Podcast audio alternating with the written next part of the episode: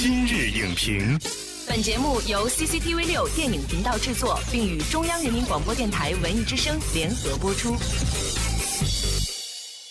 品头论足话电影，今日就评八分钟。大家好，欢迎收听文艺之声今日影评，我是陈明。暑期档已经拉开大幕，因为时间跨度长，影片量极大，观影需求高，历来是电影票房高地之一。而学生一族的假期到来呢，也使得动画电影。成为绝对的硬性观影需求，因此，今年暑期档有十几部动画电影集中上映，类型多元。那哪些影片值得期待？哪些影片有黑马之姿？有没有让人耳目一新的看点呢？今天我们邀请到了中国动漫集团发展研究部主任、动画影评人宋磊，带我们评析夏日动画全家福如何清凉酷爽、暖人心。欢迎宋磊做客今日影评。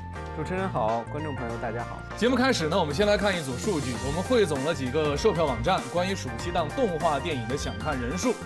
可以看到啊，《昨日清空》《神奇马戏团之动物饼干》《风宇宙》《新大头儿子和小头爸爸三》《俄罗斯奇遇记》《美食大冒险之英雄会》几部电影的排位呢是比较靠前的。所以首先要请宋磊呢来给我们点评一下，就是从这个榜单当中我们可以。读出哪些信息？虽然我们说这个网络平台的数据并不能代表电影观众的这个全部的预期，但是呃，我觉得排名靠前的作品还是都有可能成为今年的爆款的作品。嗯，呃，总的来看，我觉得今年暑期档动画电影把国风动漫推到了一个新的高潮。能不能够具体解释一下国风？呃，国风动漫是最近几年在网络动漫、网络游戏领域啊，呃，非常受到热捧的一类的风格。它从故事设计上呢，往往是以中国传统文化为背景，它满足了一种猎奇性的需求，既有中立化的，又能反映中国风格的。最主要的是它的人物，的面庞既不是我们经常看到的这种欧美的金发碧眼的人物。也不是像日本动漫里这样的大眼睛的卡哇伊的人物，而是一种东方的面容。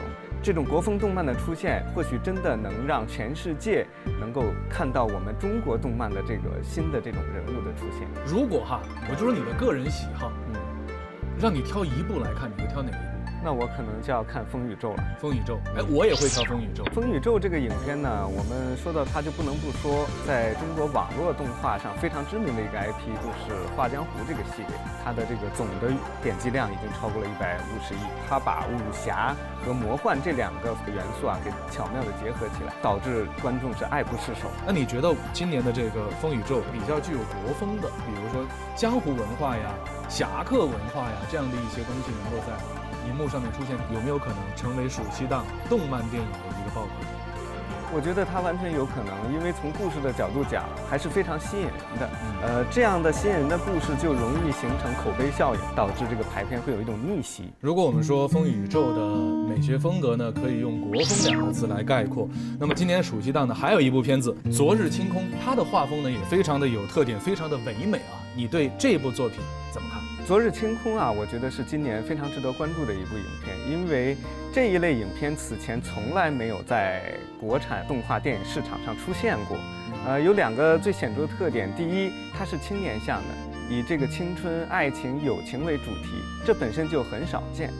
第二呢，它又是一个现实题材的，这就更加的难得了。昨日清空，它在网络上现在也有将近四千万的这个点击，嗯，呃，再加上它原来纸质漫画传播力，我觉得还是足够有很多的粉丝来支撑这部电影。如果当时我们说了再见，后来是不是就可以再见？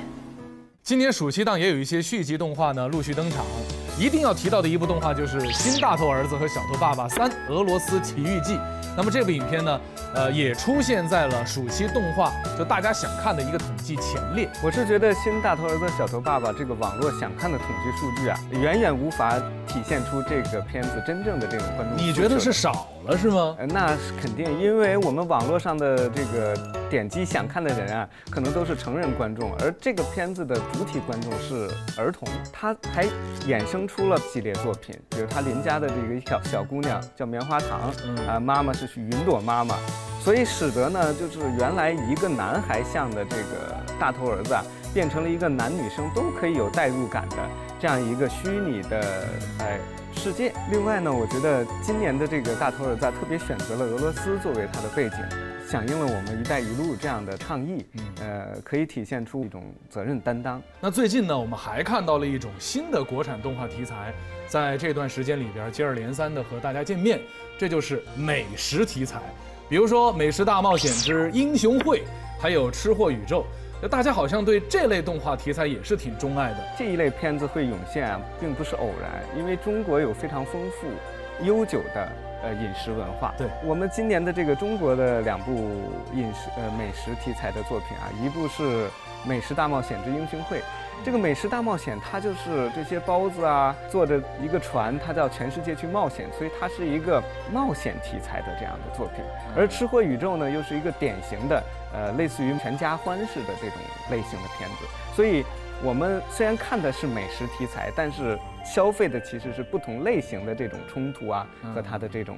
呃，自己的特点。除此之外呢，我们看到在统计当中啊，还有一部《神奇马戏团之动物饼干》，排位呢也是比较靠前。你觉得这部影片的话，它的看点在哪里？我觉得这个影片的设定首先是非常的有趣，就是人吃了各种不同动物形状的饼干，它就能变成这个动物。当然，我们其实最需要看到的是它在这个不断变身之中的不变。这个父亲对自己孩子、对自己家庭的这种爱，它是不变。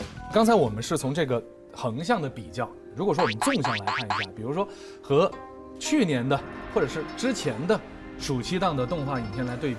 那么今年有没有它自己的一些特点呢？今年的暑期档国产动画，我觉得在延续了去年这种多元化的市场取向的基础上，又产生了很多新的这个类型的片子。今年的这种多元化是更加升级了，包括提到的国风和我们这种饮食文化、这种传统文化元素的加入，和我们“一带一路”这样倡议题材的出现，其实体现了我们的一种文化自信。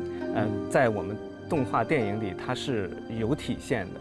呃，尤其是像国风，我们已经发现了受众已经逐渐从日美这样的动画单一的审美取向，向着也欣赏我们自己的人物、自己的角色、自己的作品这样的新的审美呃进行转变，让我们的动漫能够更加体现我们中国的审美和这种文化自信。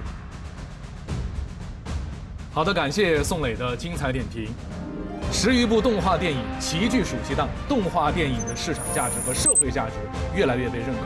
在暑期档大片云集的环境下，动画电影遍地开花，在逐渐迈向小而精、大而强的道路上稳扎稳打，用动画的力量诠释具有时代感的中国风。本栏目视频内容，请关注 CCTV 六电影频道，周一到周五每晚十点档《今日影评》。